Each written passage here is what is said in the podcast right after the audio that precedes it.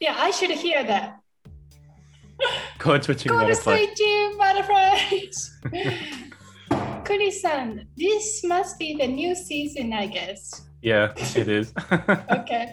Alright. yeah, it's been six weeks. Um, oh, you counted that? I think so. 数えたね。OK。あー今日、今日はね、久しぶりに、 Mm. はい、久しぶりあの、 コードスイッチングバットフレーズしおしゃべりします。でも、so, even though we are, you know, our ambition is utilize like multiple languages separately, not mixing up. Today, this season probably, we're gonna just mix it up. Okay, yeah. and then we'll see how it goes because we Alright. don't know unless we Yeah. do. All right. yeah, I'm excited. And this is right. And this season we're gonna have a guest speaker, like learning the language learners. うんということで、今日は私の友達のジェシカさんが来てくれましたよ。はい。よろしくお願いします。ジェスカよろしくおと申します。願いします。ジェシカと申します。いいですね。um, Moshimase uh, is, you know, sort of honorific, so it's very polite. Mm. I forgot about that. Um, Tomoshimas. I forgot about that one. Um, yeah, usually just say, yeah, usually I just say Christmas. but that's a lot right? politer. Yeah. yeah. Yeah, I, I, thought it's very polite. Yeah, you know, if you are uh, yeah, like converse with people you are not really uh-huh. that's the case, honorific, like happens. Yeah, I just read the textbook Genki today, and they said honorific verbs appeared either one, you communicate with someone, you know, the higher up position in the social hierarchy, Mm. or someone who you do not well. and I really didn't think about like like, like that theoretically, but that was interesting. Yeah, that's So that's the exactly what she did. mm, that's Yeah. basically like this s- soto uchi principle, basically. I think is what you call it. はい、 Yeah. そうですね。はい。というわけで、ジェシカさん、今日は How many percentage I wanna speak Japanese? I Uh, already asked though. let's uh, aim for 40%. おお、40%。 40%日本語 で頑張りましょうね。OK。 But before we start, Yeah. or did you have something? Yep. Uh, so No, you asked an go ahead. interesting question. Maybe you can ask it again, and then we can talk about that a bit. Yep. Okay. So the question I asked the group was uh, for those people that want to buy something from Amazon.co.jp, the Japanese Amazon, um, and they already have an existing account with regular Amazon, so the phone number, your, your Mhm. cell phone is tied to the initial account. How would you go about, you know, uh, making an account with Amazon.co.jp when it comes to providing a unique phone number? Yeah, so I think it's a really interesting question, and it's also a very difficult one too. Uh, for a couple of reasons, with Amazon, you can use your email address with multiple countries. So Amazon has their base in France, Germany, uh, Japan. They had it in China too, and whatnot. Mhm. Um, for Japan, I would recommend what I did, which is creating a separate account, for the simple fact that I've heard a lot of stories that if you use the same account and you get banned on one side for whatever reason, they delete all the accounts connected. So if you do something you're not supposed to on Amazon, like for example, you try to buy too many things, uh, and they notice that and they flag your account, they'll delete your account and they'll delete the Japanese account too. So I wouldn't use the same Mhm. email address. Um, I would create a new address. The second thing you have to do is when you create a Japanese account, you have to have a Japanese address. And this can there doesn't have to be a real one, it can just be like any address. Um, you just it just has to be a Japanese address. So it, it has to conform to the way you would write in Japan. Uh, don't ask me what that looks like because I don't know it off the top of the head. You would have to ask Kazumi. but it has to be a Japanese address. Um, You can stay in my house. yeah. and it's you, located in Kansai. and you have to have a VPN.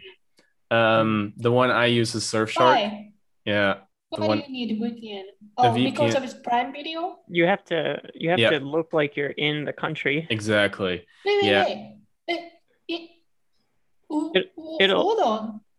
So when I had, yeah, go ahead, Jessica. so like um, a VPN like redirects your traffic so that it it's like you're accessing um, a server in Japan and then that server is accessing the sites you visit. So it looks like uh, from like the internet server um, internet service provider's perspective that you're in that country.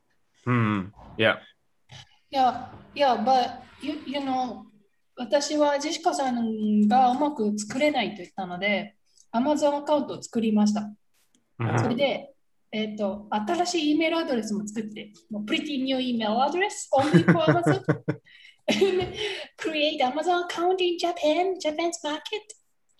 で、そして、I didn't connect VPN。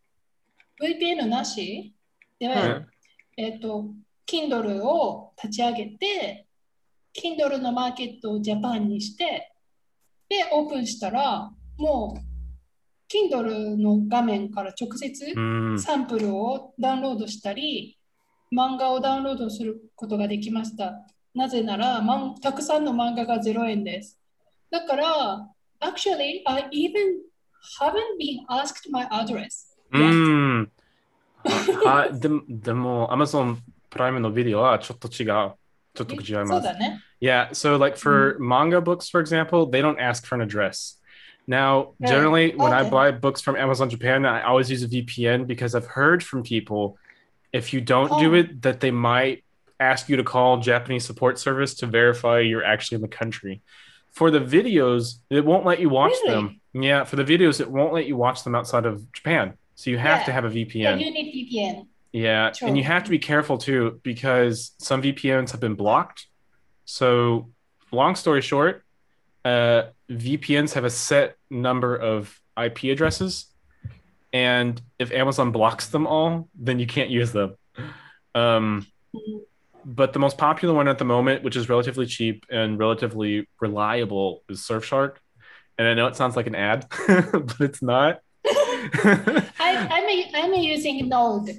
Yeah, but yeah, that's pretty. So that to answer your question, that's pretty much it, and it works perfectly. It, sometimes it stutters because it's a VPN and they're slow, but I mean, if you can work through that, then it's you get access to a lot of Yeah. videos legally too. So うん、でもあうんアカウントを作るあ作るうんとき、あ問題は2つ、うんでも番号がない。うん、 mm, そう、 That's 私、電話番号の画面がなかったよ。I haven't been encountered telephone I haven't number and either. address. like that was the, the so I used my my um, email address that I have for my first US Amazon account. I used that Yes. and I made a amazon.co.jp e- um, account with that same email and it let me and it didn't ask for my phone number. Um, mm. But then I could I could download the sample of the book. But then when I went back to my um, the Kindle app, yeah. and then I tried to put in the same um, mm. email, it was it wasn't appearing. Okay. So I think the Kindle app on my phone, although it was the Japanese Kindle app, um, wasn't synced up to the Amazon.co.jp mm. Amazon. It was to my initial one. So I made a mm. second email. Mm-hmm. and then only mm. signed up for amazon.co.jp mhm.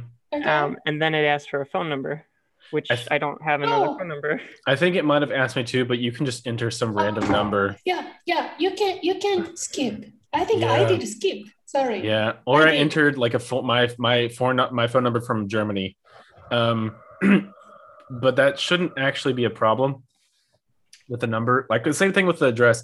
As long as it looks Japanese, it's fine, and they don't actually send you codes. So oh okay Yeah, it's it's Yeah. not it's not for the code. Yeah. yeah, so when like because for example, at one point, what moment I'm in Bulgaria, then I'm in then I'm in Japan, and then I'm in Germany. they'll ask me to verify my account, you know, but they send it to my email address, so that is tied to my Amazon account. So in that in that sentence or in that case, if it's tied to your Amazon account, your email address, it should be fine.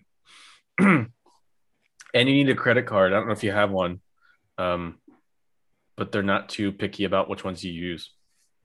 So Okay, I mean, I'll try credit that card doesn't doesn't have to be Japanese credit card, right? That that's the weird thing. because for everything else in Mhm. Japan, if it's not a Japanese Mhm. credit card, they won't accept it. うん。Like for the Switch, it has to be Japanese. It has to be a Japanese card because they won't let you buy stuff on the Switch from uh, Nintendo Japan.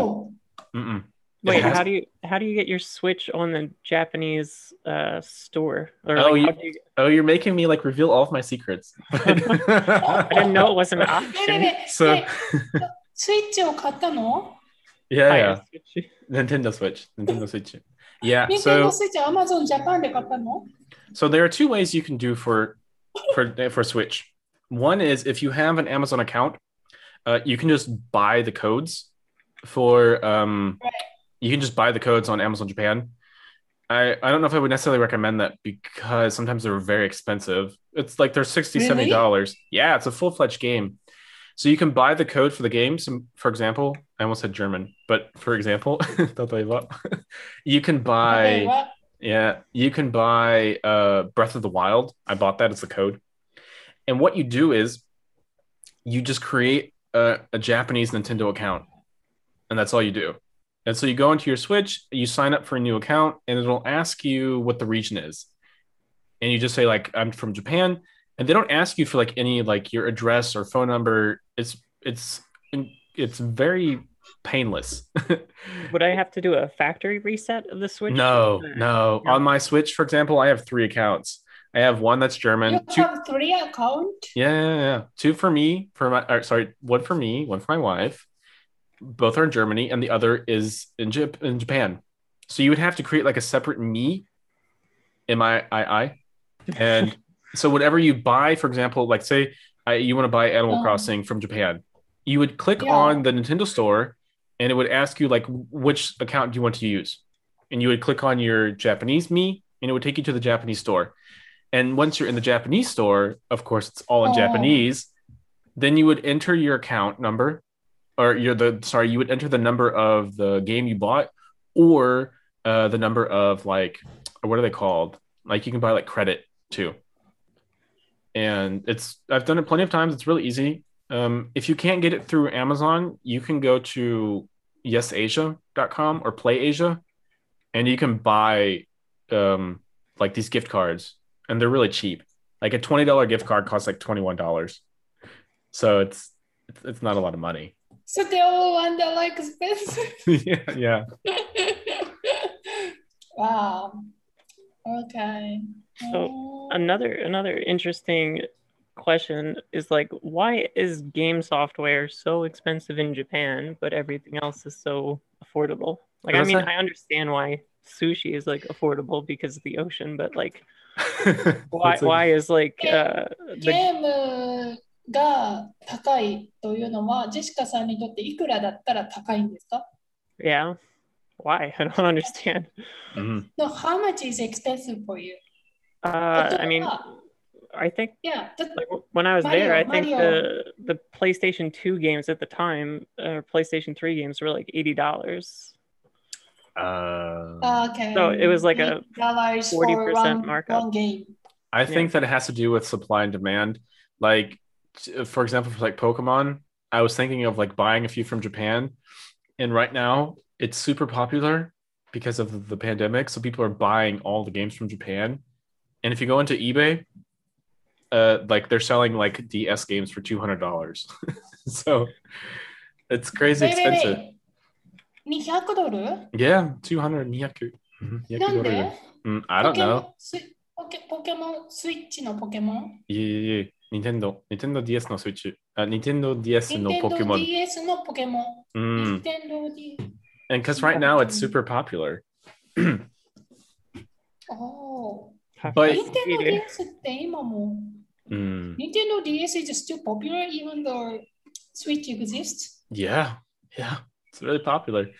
But Jessica, like you can you can order J- um, from Amazon Japan through your American account, so you don't need a separate account for that. I think there's still a markup in Yeah, uh, there. Switch games. Like, Yeah. uh, Yeah, well, I know that like the, the Nintendo shop, like overall, is a scam. Like, you just go to Walmart or Best Buy and get the same thing for thirty dollars less. But Mm, But if it's a Japanese experience you're looking for, most of the games have that included. Yeah. So, you just yeah, so you don't actually have to buy the Switch from Japan or the Switch games. So why? Like why is it needlessly more expensive for literally the same thing? Hmm. You got me stumped there. Like when it's a digital product, like you can you can have infinite numbers of Oh. So like, why um, is it more expensive somewhere? Like I understand. I think uh, that's a good question. I actually have an answer to that. Um, I saw a video about that a couple of weeks back, and the thinking behind that is if you have if you have product A and product B, or you have product A and Mm. uh, digital product A, why is like digital product A more expensive than like the physical version of it? And the best explanation I found was if you would make them the same price or even cheaper, you would have all this physical stock that no one would buy. So it would just sit there on the shelf. And so they have to kind of price it a bit higher so that they get rid of the physical copies too, because no one would buy them.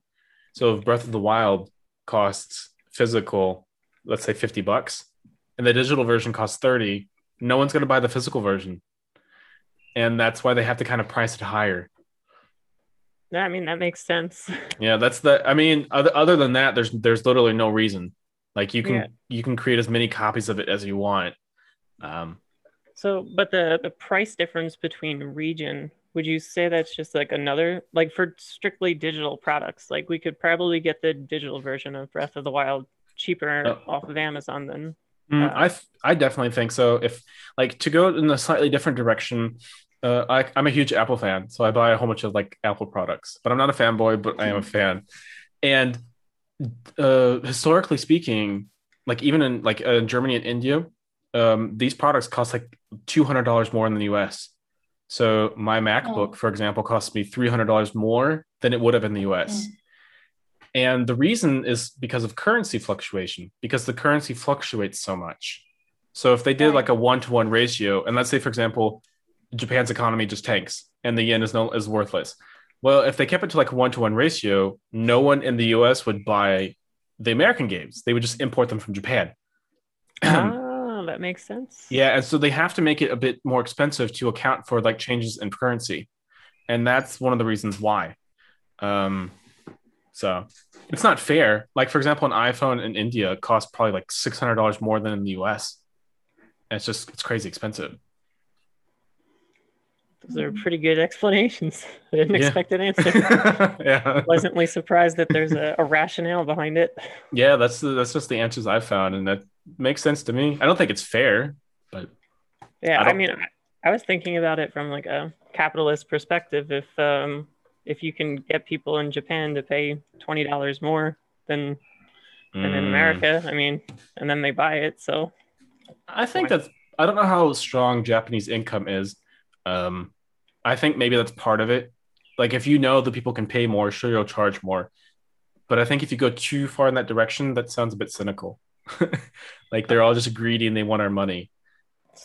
so I've been doing a little bit of uh, job hunting, um, specifically in like Osaka area, and uh, salary wise, it's like a forty percent cut. Um, just like looking at Glassdoor Osaka, Glassdoor Tokyo, um, compared to like Philadelphia, New York, it's like a Mhm. forty percent like across the board, like uh, Less money. for- yeah, at least in in my industry of software engineering. Yeah, that's that's funny. You say that you're you're doing software. I've heard ex- that exact problem that um, people who work as software engineers in Japan just don't earn anything really. and Yeah, I mean, it's it's a sucky situation. It's like I ha- I have the skill sets that they're looking for, but y- y- I I'd would be lost if I went there. I would go out on limb and say that the main reason is probably because historically speaking, Japanese people have been much more loyal to their company as opposed to like Americans because you have this whole like sa- sarariman, you know, where they stay there for like forever, um, or up until recently at least. And so I guess that's kind of maybe why they can get away with giving you less because you No, know I- they know that you're not going to go anywhere.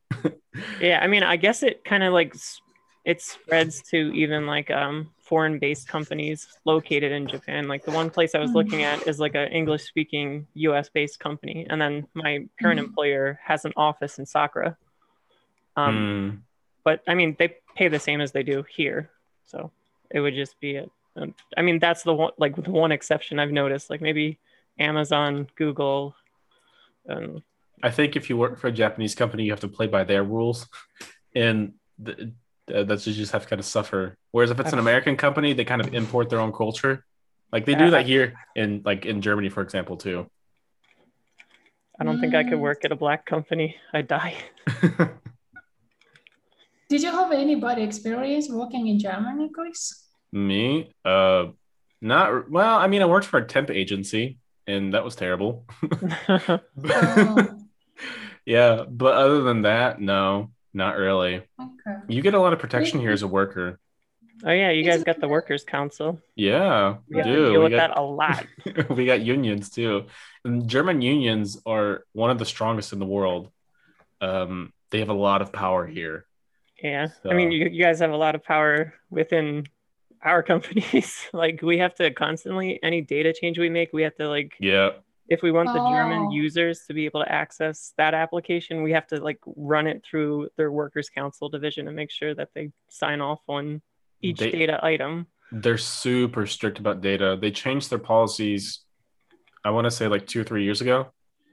And it was kind of like a Mm. blackout because come January 1st, you couldn't access any American sites. And it said like due to like the new data restrictions, we're no longer Mhm. allowed to let you access this website from Europe. And it took like almost like a month or two to like access like Yahoo and CNN. I mean, it is Oh. in the user's best interest at the end of the day, but it is super annoying. Yeah, it definitely is. Yeah, yeah. Yeah, what you don't. so it's super annoying. But yeah.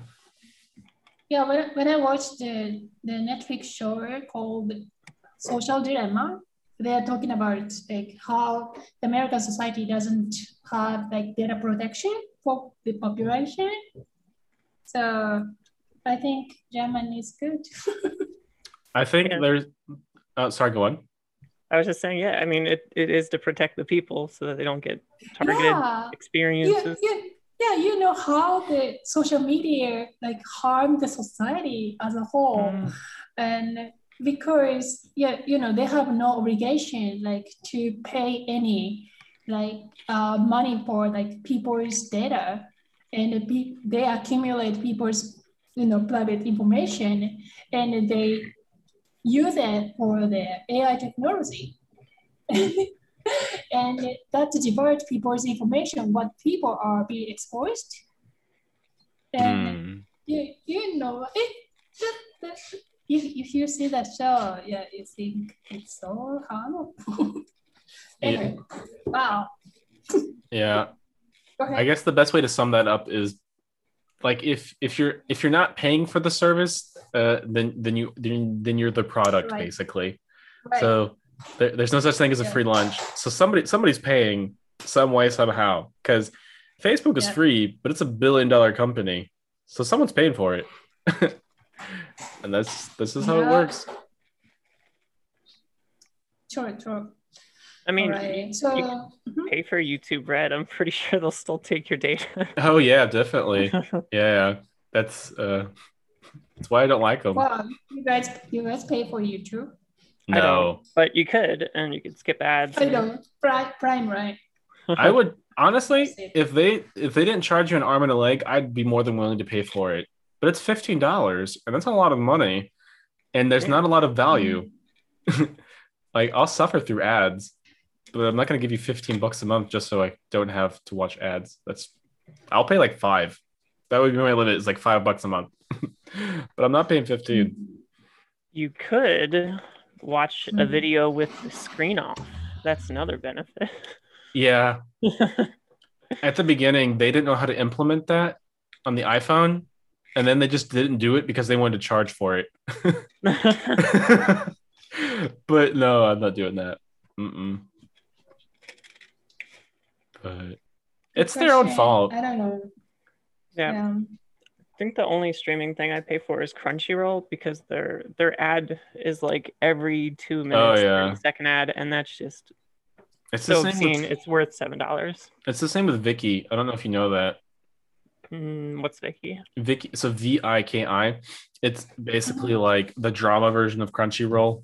Ah. So they offer like a whole bunch of dramas from uh, from all parts of Asia, but Japan doesn't get any love. So Japan has like 60 dramas, whereas like Korea has 500. so What, they do you have mean? yeah they have doesn't give them the authorities? no I what I mean is like they don't have like a lot of uh dramas available from Japan on this website.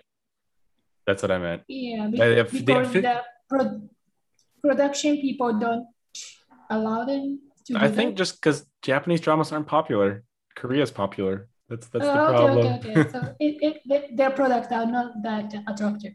yeah, unfortunately. But no, I use Viki a lot too. So and it's like three bucks a month or something. How how much you need to see the advertisement? The same as Uh-huh. Jessica said, like it's uh, like every couple of minutes or like every five Oh. minutes. Yeah, it's almost unwatchable. Two two minutes is crazy. Yeah, and sometimes they do back to on Crunchyroll at least. It would be two minutes of video, a 30 second ad, followed by a 30 second ad. And it was Yeah. like the same car commercial over and over. And it's like I if I don't have money for Crunchyroll, I don't have money for a car. Like stop advertising me cars. yeah, oh that's true. The worst the worst part is is on YouTube, if you click on an ad or if you click on a video and it plays an ad and you go back and you decide you want to watch the video, they'll play the same ad. Like even if you're even if you're almost done, they'll like play the same ad, and that's happened to me Huh. all the time.